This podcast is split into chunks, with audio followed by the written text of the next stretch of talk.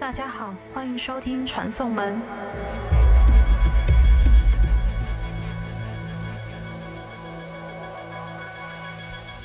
大家好，传送门是由时代美术馆媒介实验室发起的一档调查播客节目，目的在于探索艺术的数字化未来的可能性。这次很高兴请到艺术家曹飞和科幻作家陈秋帆来聊一聊。曹飞是活跃于国际舞台的中国青年艺术家，他的作品涉及社会评论、流行美学、超现实主义等创作手法，反映了中国社会的快速变迁。陈秋帆毕业于北大中文系和艺术系。是一名科幻作家、编剧、翻译和策展人。他的作品被广泛的翻译为多国语言，代表作包括《荒潮》《异化引擎》《人生算法》等等。他现在是传茂文化的创始人，聚焦于泛科幻领域的 IP 开发、科幻普及和传播，以及科技与文化艺术产业的跨界合作。疫情后，艺术家创作这个媒介，我想你说的这个更为。网络化，嗯，呃，肯定是会存在的，但是观众在哪里？我觉得就是这几年要思考的问题。现有的技术，我觉得不管你用 VR 也好，AR 也好，它其实还只是一个替代性的工具，给带来的一些体验都是打了很大的折扣。融入式的、沉浸式的这种呃身体的体验，我觉得这些东西都没有办法，科技没有办法带来。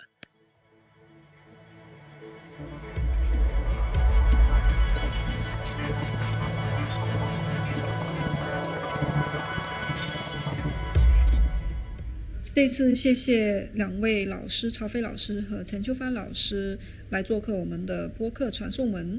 嗯，曹老师自疫情开始就和家人去了新加坡，目前还没有回来。那整个疫情期间，我也在线上观看了不少曹飞老师参加的一些研讨会和直播等等线上的活动。那我想请曹老师作为艺术家。去谈一下整个居家隔离期间对艺术行业的变化，还有自己的感受是怎么样的？呃，我个人觉得疫情发生了已经超过半年了，呃，可能比比我们预期的会更长，或者更为反复，那么就会发现到很多东西都突然就转到线上。呃，包括原定的一些国外机构的一些展览，呃，也突然间就改了，就是哎，能不能我们现在疫情了，原定的这些方案都都要变了，所以就是其实为过去的这个展览方式比较，比比如是传统的观影方式，整个都被打断了，或者整个都被呃被迫要往另外一个方向去转。导致到我觉得作为艺术家可能就是有点还是不太适应。那么，呃，也可以看到，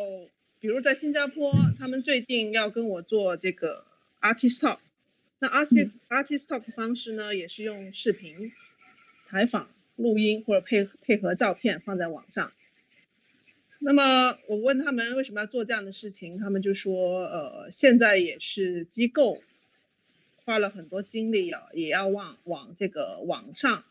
线上这个去转移，因为线下的这种聚集可能在短期内，可能在机构都很难去组织。我个人的展览在蛇形画廊，英国蛇形画廊开在三月的时候开了两周就被停止了，那么八月四号，相隔几乎半年以后才重新开开展。那么重新开展后呢，你就会发现，呃，很多状况都改变了。比如原来的这个全面开放的这个展厅就变成预约制，每一个小时只能预约，比如是呃二十一位观众。那么如果没有另外一个观众退出这个展览呢，就是下一个观众是不能进入下一个展览，就就进来这个空间，有点像那个 LV 买包一样。就是人满了就不能进去，而且每个人的观影时间呢，原来是自由的，比如你也想在里面待十个小时或五个小时，特别我的作品就是视频都需要很长时间的观看，那现在被迫就是一个小时要看完一个展览，那是其实是不可能的。那么但是也是在疫情期间没有办法，呃，所以就是包括地板啊也做了很多标识，呃，比如看原来的 VR 作品，因为有那个头戴的眼罩也被取消。呃，有耳机的电视屏幕也被取消，呃，有隔帘的这个放映厅那个帘布帘幕也被取消，甚至连这个展览的 vortex，就是我们展览前不是有个前言嘛，嗯，也被取消。我问为什么，他说因为怕观众都挤在那儿站着看那个前沿，所以 vortex 变成小型的出版物，嗯，给观众取悦，所以。我也会想到，就是说，如果疫情一直在反复或者不确定，呃，在这个会影响到机构的未来的这个呃展览媒介的改变，以及我们在机构实体空间里面将要展出什么东西，那么是不是将要展出这个不接触性的东西？那么如果展示一个不接触性的作品媒介的话，这个媒介是什么？是不是回将会回到这个很现代主义的这种国有版雕，就是有距离的观看一个雕塑，有距离的观看这个绘画，然后互动性原原来前十年二十年我们强调这个互动性的媒介的作品，会不会就慢慢就转移到线上？可能线下就不适宜观看了。而且在蛇形画廊发给我的这个展览的照片。一个空荡荡的大厅，只坐了两个人，一个椅子长椅只能坐两个人，所以突然你觉得这个展览特别冷清，就没人看。呃，一个原来很热闹的展览，是吧？所以你就会觉得，就是非常的奇怪，甚至是一种某种程度上的在日常现实里面的一种一种倒退。对我等于疫情期间是在广东，然后我三月份回到上海。呃，基本上国外的所有的差旅全都取消了，然后大部分这种线下的活动也都转到线上，用呃 Zoom 啊或者用这个呃视频会议来来取代。然后呃，包括其实最大的影响是我去年年底不是参与了那个深圳香港双城双年展嘛，就是里面有一个科幻板块的策展工作。那么其实它一直到十二月底开幕，本来应该是持续到三月份，因为疫情的原因只开了非常短的，可能是一个月吧，一个月可能都不太到，就没有办法就闭馆了，然后就变成了有限的线上的形式，然后就草草的这个呃收场了，所以我觉得这可能是史上最短命的一届这个深圳双年展吧，就是被被被我们给那个。见证了，其实，在网上去看这些展览，对于你的，呃，带宽，对于你的这个分辨率，其实会有很高的要求。包括我在杜梦堂的那个，呃，直播，其实后来很多用户反映说看不清楚，呃，因为它的这个网或者说它这个分辨率确实不太行。那么你如果看一个画，你都看得不太清楚，那你就更不用说有这种更加。呃，具身的这种感受了，就是像曹老师刚才说的这种交互性的东西，那就基本上是没有的。因为现有的技术，我觉得不管你用 VR 也好，AR 也好，它其实还只是一个替代性的工具，嗯，它只给带来的一些体验都是打了很大的折扣。呃，包括这种呃艺术空间，呃场馆的这种。呃，它所带来的这种呃，更更更具有这种呃融入式的、沉浸式的这种呃身体的体验，我觉得这些东西都没有办法，科技没有办法带来。刚才大家在聊对线上活动的观察和感受的时候，我就想起了呃曹飞二零零七年的一件作品，叫呃人民城寨。嗯，他当时是在一款叫 Second Life 的游戏里面建造了一个虚拟城市，一个充满未来感的虚拟城市。他当时也以有一个他自己的替身在里面去呃探索和建设这个城市。那这件作品还有一点印象很深刻的是，我记得当时有一个舞台剧的版本，就是有两名演员在舞台上先是表演他们线下的生活，然后后面是一个大的投影正在播放他们两个在虚拟世界，就在 Second Life 这个游戏里面的一些交往啊、去探索的场景。那有时候其实，在看的时候，你是分不清到底是舞台上的这两个人在表演一个线上生活，还是背后的这个呃虚拟世界里面的两个角色是在呃镜像着一个真实的生活。那我想到了今天，嗯，我们必须去全全面的去拥抱这种呃数字生活或者是线上的生活，我们必须有一个虚拟替身的时候。其实这两者的关系变得更加的模糊不清，所以我想请曹飞，呃，来谈一下这件作品在当时的一个考虑是什么，然后在今天你再去回看这件作品的时候，你自己有怎么样的感想？第一次接触那个第二人生应该是二零零六年底，那么到明年。可能在国内会做一个第一个个展，那么已经是十五年了。那么离今天也接触这个所谓呃早期的虚拟社区也也将也将近十五年嘛，是吧？呃，其实这十几年，我觉得某个程度上技术发展是特别快，但是某一方面，我觉得其实呃是没有突破的，就是这个我一直说这个很难突破这个所谓天花板。其实，在 Second Life 的时候，我觉得基本上，呃，除了没有这个 AR、VR 的这个沉浸，呃，沉浸式，就是还是通过一个屏幕媒介，但是并不阻碍我个人对于屏幕我的化身给我带来的沉浸感。那么当时的对于空间里面的空间的探索，比如建造，包括如何生活在里面，如何这个交友。呃，组织活动，我觉得已经是非常的，相对是很成熟的。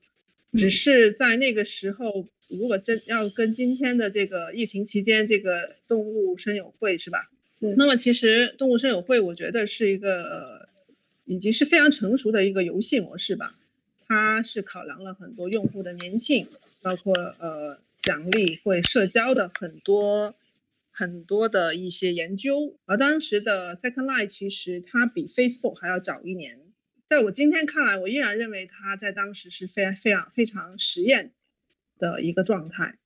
但是当时候做这个人民存在，我觉得可能还是比较比较新，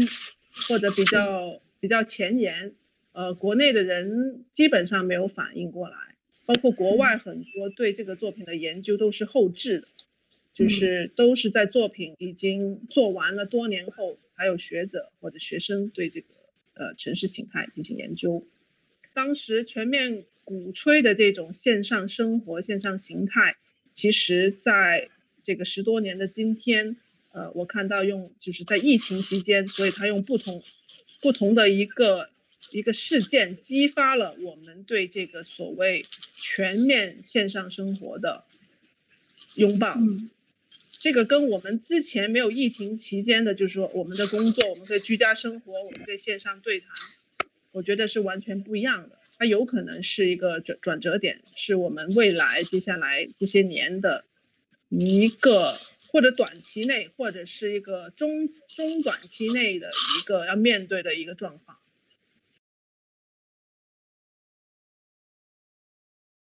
就是现在也有了一些新的。可能替代性的类似于 Second Life 的这种呃平台吧，比如 Sansar，S A N S A R，就是新的一个 VR 的这种呃社区。就去年我还在里面接受了一些采访，就是以 Avatar 的形态去呃在一个虚拟的等于说演播室里，然后去接受采访，然后里面也可以做一些呃比较有限但是挺有意思的这种交互。包括像今年不是在那个 Fortnite，就是堡垒之夜里，也是开始开了这种演唱会，就现场的演出，让游戏游戏的玩家可以在这种虚拟的空间里去替代性的去看这种呃演出，我觉得这可能是未来的一个很大的一个方向。疫情是一个转折点，会把很多原来线下的业态都转移到线上，或者说虚拟化。它不光是线上，因为在虚拟空间里，你需要有 avatar，你需要有适合这个空间的一种呃表达形式，甚至不光是视觉性的，可能包括听觉，呃带有空间感的这种三维的听觉系统，呃包括是否以后会有一些替代性的这种触觉的模拟器。就之前我们其实，在实验室里玩过，就是类似于手套这样的，它给你一些力反馈的这种经验，可以去替代性的模仿一些触觉。所以像这些东西，我觉得可能都是会，呃，经由疫情，然后它的重要性和迫切性会被提升上来，然后很多的钱、很多的资本可能会涌进来去做这样的一些事情。所以，呃，长远就是我我个人觉得说，这可能会是一个一个大的方向，就是我们不得不接受这样的一个事实，就是，呃，可能线下的这种真实人类的交流会变得越来越稀少，越来越珍贵，然后，呃，包括教育，包括上班，可能都会变成一个，呃，非常虚拟化的东西。比如说，我知道的 Facebook，它已经。可以让员工选择永久性的在家办公。那么像上海，呃，Google 上海的 Office 今年已经全部就是 Work from Home，就他们自己就是反正在家每天开视频会议这样子自己安排。所以我觉得这可能，嗯，会变成一种新常态。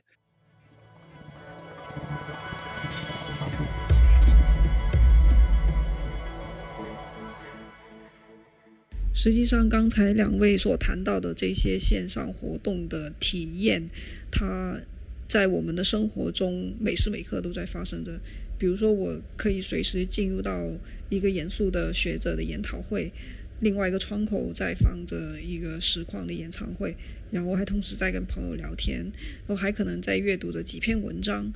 这样不断的被切碎的时间和不确定的这种空间感。呃，实际上是对传统一种作品观看的颠覆。嗯，在我们上次采访中，有一位建筑师张雨欣，他提到了这样一种可能性的美学形态，在未来会发生。他称之为“废墟”，就是由于我们日常所接触到和使用到的电子化工具和网络空间，也促使我们思考方式和阅读习惯是碎片化的。是网络化的，是呃一点点抓取和拼贴式的，呃这样一种失重的时间和空间被打乱的、被自由生成的一种美学形态，它称之为废墟。那从两位创作者的角度来看，呃，你们所观察到的呃这种是否有一种数字化审美的趋势呢？或者是说，在两位？呃的创作中是否会受到这样的影响？我我觉得，我觉得数字化的审美，就比如在 Second Light 的这个创作的那几年，就零七到一一年，呃，所有的这个作品的这个 medium，要不就是影像，要不是截屏，要不就是呃，就全是数字化的。就当时，反正因为原来没有做这样数字化的创作，所以它的出来的质感全是 digital 的。就我其实很不习惯，颜色特别鲜艳，然后又很假。其实中国的这个做这方面的艺术家，其实几乎是跟这个国外这一批呃时间差不多，就是这种同步性就越来越同步了，而且的这种呃表现出来的你说的数字审美。其实已经有趋同了，就是你很难分辨一个柏林的艺术家跟一个中国艺术家创作的数字化的审美的一个结果是有很大的差异的，因为大家都更趋向于这种呃共同的符号、共同的数字印象，但是它的结果可能还是很多时候除了影像之外，它很很多时候它还是一个现实的一个材质。就它导向的还是金属、塑料、纤维，呃，就是甚至是塑料，就是这种有颜色的、刺激颜色的就像嗯。Internet 网络给予我们那种彩虹色，就是我们不是这个代际出生的，我我可，但是我是可以制造这种图像，但是这图像可能不是发自于我本身的一种语言。嗯。那么更年轻的这些九十后、两千后，他们的作品里面就更多的充斥这种 PS，呃，我们说的是 PS，但是对于他们来说，这个就是一个不是 PS，这个就是一个一个结果，这必须要加滤镜，必须要加特效，必须要组织了很多他们呃很多错位的内容内容嗯。在这个组合组合结果里面，呃，肯定会产生这种，因为碎片化嘛，所以我觉得这种吸收信息的碎片化、语言的碎片化，导致到我看到很多呃来工作室的学生或者大呃外国毕业的这种，无论来读 fashion 还是读呃 fine art，都是摘录型，就摘录某一嗯种状态、某一句话、某一个电影图像、某一个呃文化亚文化里面的一个一个 piece。嗯。所以这种碎片化形成了未来一代的一个一个一个精神粮食，就是就像我们今天谁有一个会议呃或者演唱会，那么就是说我的这种进与出，我可能上去看了五分钟啊，这个邱凡跟曹飞的对谈，可能就不用五分钟，我可能两分钟，我另外就开了一个窗口听另外一个内容，然后也打开一个公众号。所以这种瞬时化，包括我们消化跟接收的通道，其实完全都都被打破了。那么，所以这个打破以后产生的艺术家的创作的这个内容，包括他们播出的这个媒介，其实都可以去预想的。那么疫情后，艺术家创作这个媒介，我想你说的这个更为网络化，嗯呃，肯定是会存在的。但是观众在哪里？我觉得就是这几年要思考的问题。就去中心化以后，我们没有一个主体的一个庞大的观众群，就不像出现一个 second line，跟当时只有一个很火的 second line，那不像后来就我们可能已经不相信 Avatar 了。呃，那么今天有那么多平台，每个人都在做 Instagram，虽然都被网络记录下来，我们都可以储存下来、mark 下来。呃嗯，当我们的购物车也满了，当我们的微信的要 mark 下来我们要读的文章也也不断的在增加，那么其实我们有没有真正的去去解读它或者深入它，呃，还是说它存在就就好了？呃，嗯我觉得今天就是失去了一个观众以及呃艺术家创作的那个接收方，我觉得越来越这个越来越微弱。我们可以持续创作，我们也可以做很多刚才说的就是演出什么，但是我觉得这个呃很难触及到一定量的一个群体。嗯就不像过去，我像我在 UCC 做个展，大家都知道，但是我在这个网上或者在某一个平台发布某一个信息做的某一场活动，我觉得这就很容易就流失掉了。所以那么多机构，将来我们要做活动，做那么多内容，它如何能被被回应呢？我觉得这个真的是一个，呃，不是说我们做点 VR，做点 AR，做多几个线上，它就能够就能够搞定的。我觉得这是一个我的一个呃担忧吧。讲到技术的发展，不能不提的就是 AI 和大数据的应用。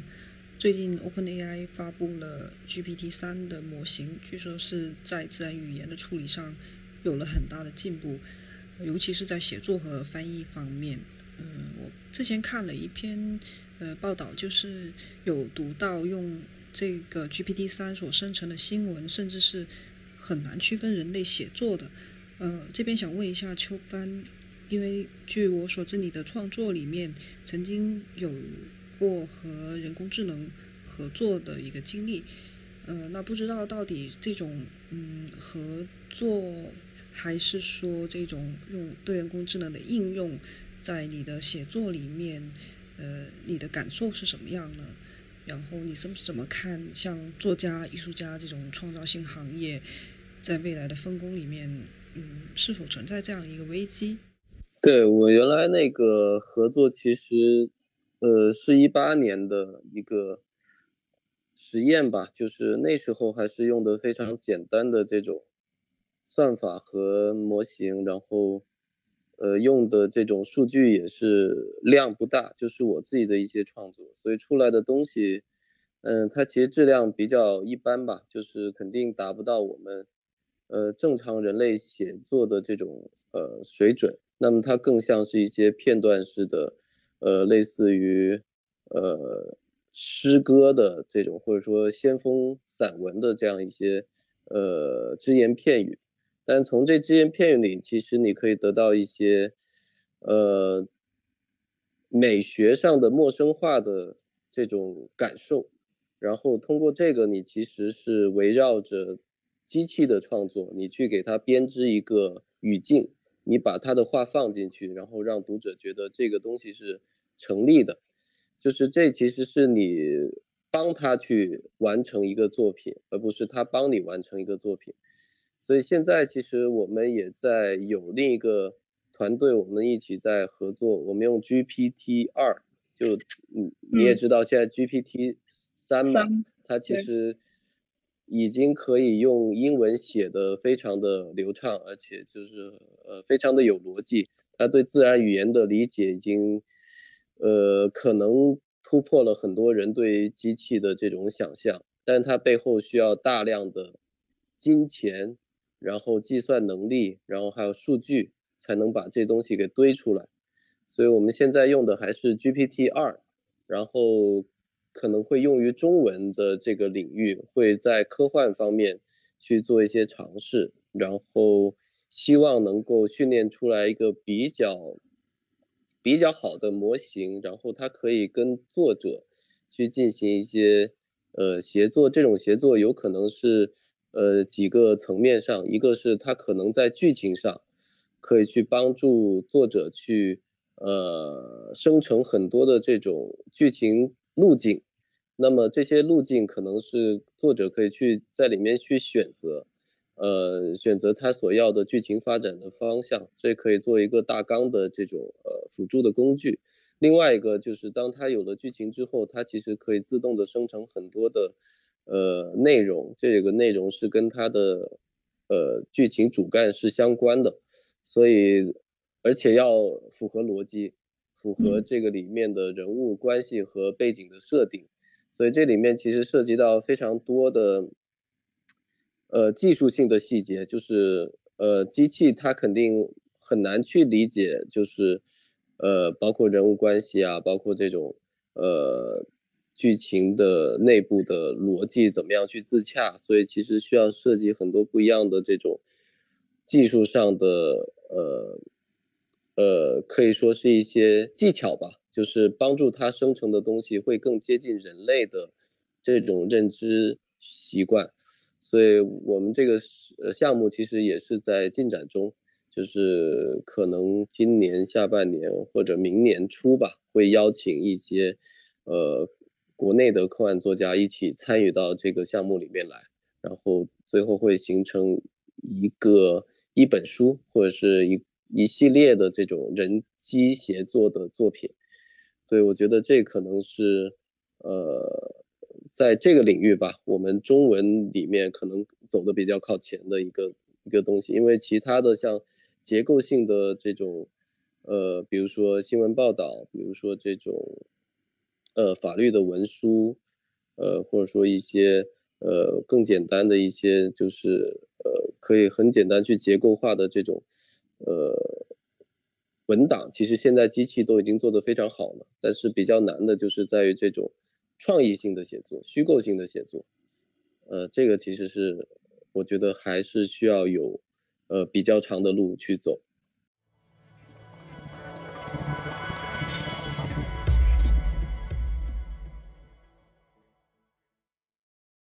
曹飞的新作品《nova 星星》。呃，实际上是一部有着浓厚复古科幻色彩的艺术长片。呃，这部片子是以呃上个世纪五十年代苏联呃支援中国技术的情况下，在北京东郊农村地方、农村地区发展起来的一个电子工业园区。嗯，里面谈到了呃这些北京的有线电厂、北京的电子管厂以及。呃，因为这些工厂所建起来的工人宿舍，还包括影院、舞厅等等相关的福利设施，嗯，里面也谈到了，呃，中国的第一台电子计算机，还有这个计算机所参与到的两弹一星的国家项目。呃，其实曹飞的作品一直都没有离开过，呃，中国的这些呃技术的发展，中国的社会的变迁。嗯，但有意思的是，呃，曹飞不会直接去谈这个技术它是怎么被发展起来的，他遇到了一些怎么样的困难。呃，他的作品经常会把人放在呃舞台的中心，在谈这个技术背后的人人的情感，人的情感之间的纠葛。他是他是相相当人文主义和浪漫主义的作品。嗯，所以我想也想请曹飞聊一下，就是呃，在你关注的这些领域。和你创作的这个作品里面，你是怎么看待技术问题，或者是你怎么去思考？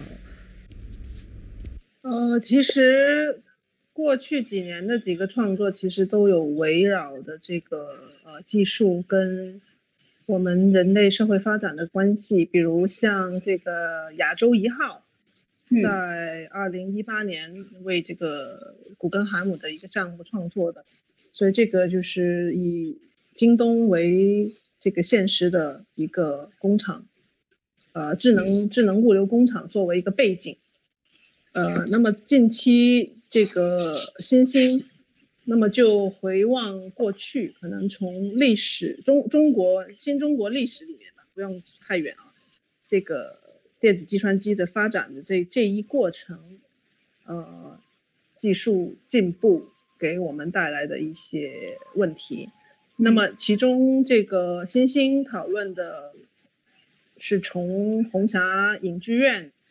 呃，在我去了这个工作室以后，对这个工作室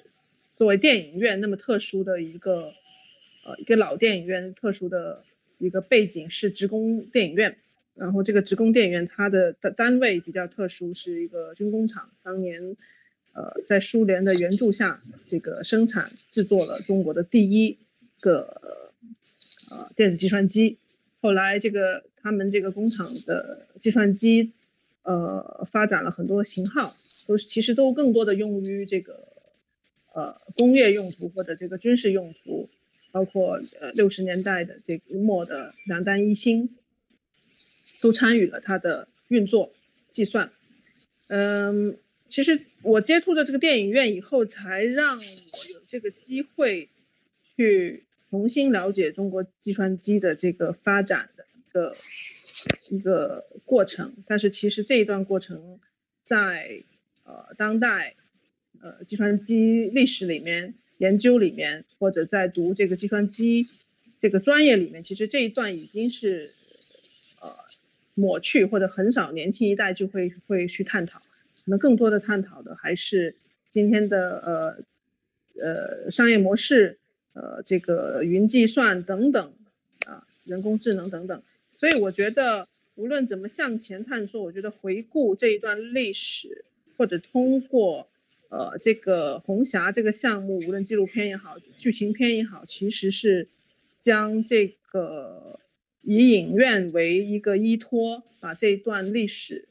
呃，通过作品把它文献化、定格下来，其实是出于这样的一个初衷。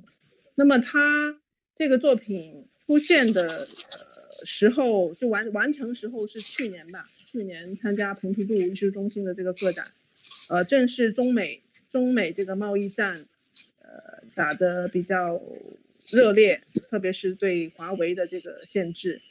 那么在一八年创作。亚洲一号的时候，刚好是中美贸易战打响，那么没想到到今天疫情期间，呃，不仅仅是这个贸易战没有打完，而且已经进入了这种，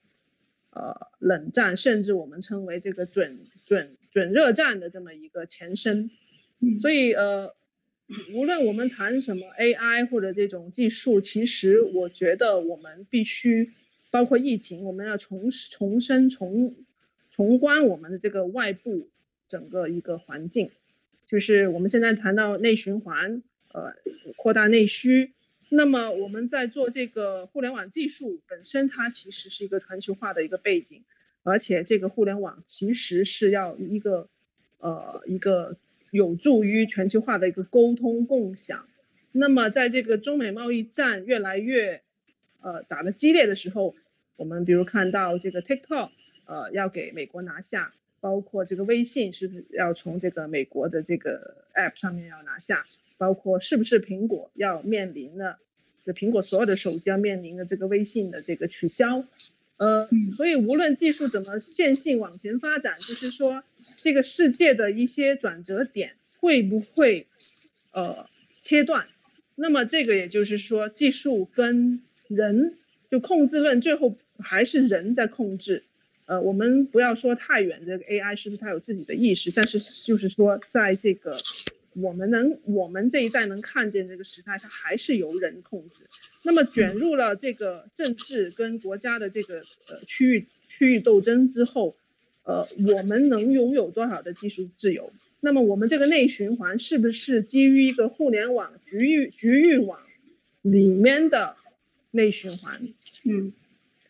那么这个内循环是不是我们当时追求的这个全球化的？互联网所打破的这个边界，为我们过去，呃，在超过二十年带来的这种交流，会不会由于这样的政治事件被打破呢？那么，我觉得这个是一个非常、非常之这个这个严重，包括非常之值得我们当下要注意的问题。就是我们谈那么多机构的这个转型，线上的这个。但是当几个 App 打断或者几十个 App 被拿下，包括这个它引起的意识形形态的国与国之间、区域跟区域间的争斗以后，呃，AI 能帮助我们什么？或者互联网能帮助我们？这些虚拟平台能帮助我们什么？因为我们翻出去要 VPN，翻进来也要 VPN，它变成了一个不同阵阵型的一个一个一个割裂以后，呃，我们做艺术家、做回创作者、做会对这种。呃，有有鲜艳性的媒介的这种试探者，在这个维度上，对我们的影响，我觉得可能是更大的。嗯，呃，其实这个世界现在，我觉得就是我们在一条道上已经走得非常的危险了，就岌岌可危，就不光是疫情，也包括这个，呃，随之而来的这种种种的。极端的呃对抗，这可以说是意识形态或者是价值观的对抗，它甚至都不是一个政治体系的对抗，因为因为你从更大的角度来看，其实政府都是类似的，政府的职能或者说他扮演的角色都是类似的，而只不过背后最后可能他总结下来，它其实就是一个利益和不同的。价值观，就所以在人类历史上一直会有这种，就是去树立不同的他者，就是这种异己的形象，然后解决自己问题的这种事件，它就是会不断的重演嘛。其实这个世界现在，我觉得就是我们在一条道上已经走得非常的危险了，就岌岌可危，就不光是疫情，也包括这个。呃，随之而来的这种种种的极端的呃对抗，这可以说是意识形态或者是价值观的对抗，它甚至都不是一个政治体系的对抗，因为因为你从更大的角度来看，其实政府都是类似的，政府的职能或者说他扮演的角色都是类似的，而只不过背后最后可能他。总结下来，它其实就是一个利益和不同的价值观，就所以在人类历史上一直会有这种，就是去树立不同的他者，就是这种异己的形象，然后解决自己问题的这种事件，它就是会不断的重演嘛。所以我觉得，作为呃一个写小说、写科幻小说的人来说，我觉得这个其实就是因为我们在。纯粹的崇尚理性主义的这条道路上，呃，走的太过于极端了，就是它缺少一些对冲的力量。包括现在我们可以说是科技的、呃资本的、政治的这样的一些呃话语形态，它其实占据了这个社会的呃最核心的主流，或者说这个呃权力的这种呃掌控。那么其实它里面很多的，包括人文主义的、艺术的、审美的，呃这样的一些可能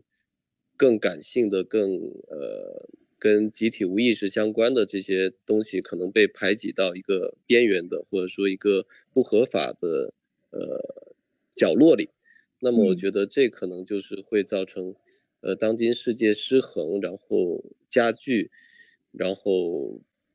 走向一个不可避免的自毁性的呃未来这样的一个结果。包括疫情的出现，我觉得也是这样的一个呃副作用。就是，呃，因为科幻里面会有这样的，呃，盖亚理论嘛，就是整个地球其实是一个大的生态系统。那么，当某一个物种它的存在，呃，就是过分的，呃，压制其他生态位里的物种，呃，它的生存空间，它的这种资源的获取或者它的安全的时候，其实这个生态系统它会。呃，就像人的身体免疫系统一样，它会去做一些事情，去纠偏，去重新恢复平衡。在过去的几十年里，我们一直是经济挂帅，我们用发展发展的速度去掩盖很多的问题。我们认为这其实是一种加速主义的呃这种观点，就是说我们可以通过不断的呃创新，不断的去研发新的技术。来解决旧有的问题，哪怕这些新的技术会带来更多的问题，但只要我们前进的速度足够快，就是总会把旧有的问题解决掉。所以这是一种加速主义的观点，而且现在可以说是一个比较主流的观点，不管是在呃上面还是在下面，其实大家都会去认同，呃，由心底的去认同这样的观点。但加速的。加速主义的问题就在于它走，你无法知道你前面到底是阳关大道还是悬崖峭壁。就你速度越快，其实有可能翻车掉下悬崖的这种呃危险就越大。所以其实我觉得很多时候疫情其实给了我们一个喘息暂停的机会，我们要重新去审视梳理我们走过的这个道路，然后怎么样去引进一些其他的。维度，呃，包括其实像刚刚呃去世的斯蒂格勒，呃，我其实也一直有在看他的书，包括他的呃弟子许玉，就是他们其实都是一直从一个呃批判的角度去呃去呃分析到底技术在当下它是一个什么样的角色，它应该是呃带给人怎么样的一种呃未来。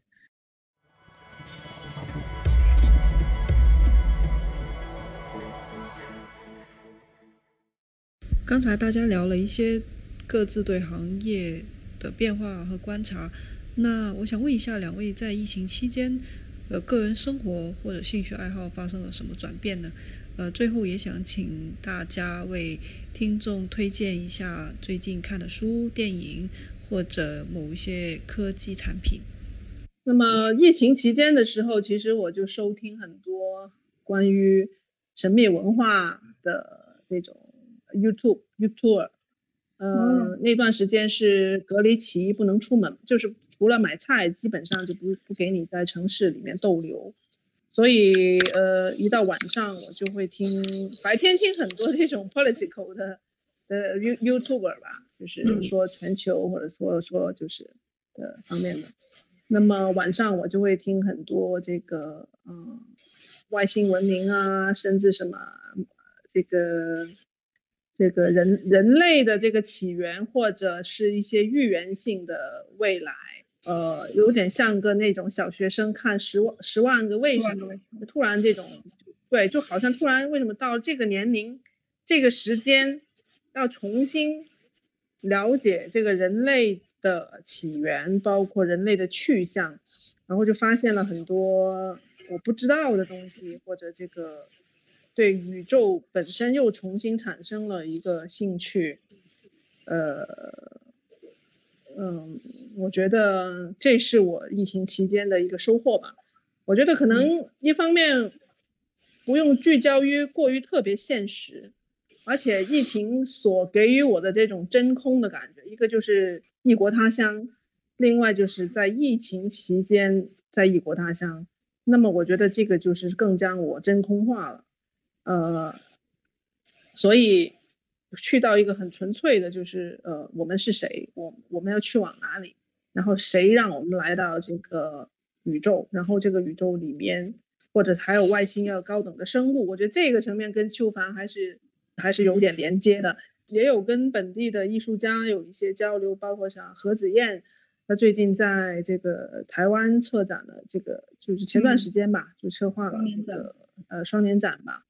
那么我也看到他作为一个东南亚的艺术家，他如何描述呃那个刘窗谈到的这一代的这种文明被遗留的，对少数民族文化，呃东南亚的少数民族，包括他怎么他们怎么在这样的一个时代里面重新呃重新被考古或者重新被引引入这个讨论，我觉得也让我换了一个视点。就是在东南亚的时候，我在南这个南方之南的时候，我怎么看南海？我怎么看这个为？然后再延伸到，哎，中国为什么看到南海这个战略的重要？这个所谓生母暗沙这么一个水底下的一个礁石，为什么是那么重要？就是呃换了一个从北方去到一个很南方，又是一个其他的国家，我就换了一个视线再去看中国，其实是。呃，比我平时出差一周十天去参加一个展览，其实是不太一样，还是蛮有趣的，蛮有收获的一个过程。嗯，我其实是刚去完，呃，刚从海拉尔，就是内蒙那边回来，因为我去参加他们当地，呃，蒙族人的一个祭祀活动，就是他每年有一个公祭日，他们有几座圣山嘛。然后蒙族人会在山里去，呃，杀牛羊啊，然后会赛马，然后会有摔跤，然后也会祭拜山神。对我其实跟那个曹曹老师 真真的有点默契啊，就是也是我在疫情期间，我其实看了很多关于呃神秘主义，包括萨满教的一些书，呃，当然也看了一些把呃。呃，神经科学、认知科学跟这些，呃，佛教、呃，冥想去做交叉研究的一些一些，呃，研究性的著作。然后其实也是呃，呃，想要回到一个源头去理解人类到底是怎么回事儿。包括现在重新去看很多的神话，就是古代的神话，然后包括看荣格的，呃，红呃那个红书。就是，其实我觉得可能很多的问题，我们需要从，呃源头去寻找答案。就是，呃，包括神话里非常多的这种原型，它其实一直保存到今天，然后一直也在我们的集体无意识里面起作用。但是其实我们确实一直在抗拒他们的这种作用。我们用很多东西去替代神话，替代神灵。呃，但是可能这不是一个正确的解决之道。你要去理解说，为什么人类会有这样的原始的冲动？我们为什么一直要想要活得更长久？我们为什么一直要去创造一个呃近似于现实世界的另一个替代性的呃虚拟的现实？就是这样的一种。原初的冲动到底是从哪里来的？我觉得我们都需要从神话思维里面去寻找答案。那么科幻可能，在我看来，可能就是另一种形式的神话。你把这个时空，你把这个时间，你拉得很开了。当你看宇宙的时候，看看历史的时候，这个动不动就千万年，动不动就亿年，这个时候你会觉得当下就是特别。呃，虽然是一个真实存在，但是你又觉得我们太渺小了。我们只是在一个旅程，因为比如说啊，我们外星人已经来到，包括今天的人类已经转世了多少多少百次了。当到到了未来，或者就是说我们有生之年，呃，外星人直接接触我们的时候，我们起码不是一个传说，而是就慢慢让我们去去去接受嗯这个存在。对对对，这个也引发所以另外就是这个新的太空太空竞赛，就是中中国也做大锅，我们也要迫不及待。我不能让你美国只有这个这个 Na- NASA，我们也要发展我们的客户，我们的外星客户，是，呃要不然外星人哪天来了，只有你美国人跟他们能 能掌握他们的密码，我们就懵了，就你就你带着我们走了。我觉得就是新的太空竞赛的一个到来。我觉得科幻好像慢慢变成了一个国家也就挺重视的一个领域了，就是是是呃，刚发的这个文件嘛？对，这是对未来的这种解释权，对未嗯来的叙事的这种权利的争夺。因为在过去，你想，我们都是科幻片，基本上就是美国，最多加上日本嘛，就是嗯它其实是一个非常呃强有力的嗯。主导的地位，所以我们的对嗯。未来的想象其实都是跟着好莱坞走的。我们。脑子里对未来的这种看法都是来自于美国，那怎么行？这个我们必须拥有一嗯。套对未来的这种解释权，嗯，所以这个必。须要把中国的科幻、中国的科幻影视给搞起来，然后才能嗯。输出嘛。因为现在大家其实也看明白，你真正能够去文化海外输出的东西其实不多，你太传统的、太古老的东西，大家其其实只把你当做一个东方主义的猎奇的心态去看待，包括张艺谋的嗯那些东西，嗯就是很符号性的东西。所以《流浪地球》就变成一个非常英雄主义的这种这种对它就变成了对一个对对强，就没想到这个这这个那个那么大的一个庞大的票房，它同时就好像也让中国好像硬起来了感觉。对，但我觉得最重要的就是你人得有 open 的这种心态，你要去接受一些你可能不太喜欢或者说不太熟悉的这种美学的形态，你这样你才能不断扩展你自己的这种疆域嘛。你说我自己的舒适圈，我会不断的向外扩，还是不断的收缩？这最后导向就是一个不一样的结果。所以我觉嗯得这个我是特别喜欢这种带有实验性质的、带有这种先锋色彩的这种各各种形态的作品吧。我觉得就每次能够从里面，包括从曹老师的作品里面，我能得到非常多的启发和灵感。就是这些东西，其实我现在从装置艺术、当代艺术里得到的这种灵感跟启示，远大于我从比如说别的什么科幻小说啊里面得到的灵感，或者说电影影视里面，因为我觉得那些它都有自己的套路，它都有自己继嗯承的一套语法，然后你已嗯经看个开头，你可能知道它要往什么方向去走。但是我觉得嗯。艺术这东西，它是有很强的这种不可预设、不嗯可、呃去呃不可知的一些东西，所以它往往能够带给我们惊喜，就是因为这种不可预测，它不按牌理呃常理出牌，它不嗯。按你的理性思维去走这个路径，它会有很多下意识的东西给你带到浮出水面来。我觉得这个是艺术最珍贵的、最最有价值的一个一个一个东西所在。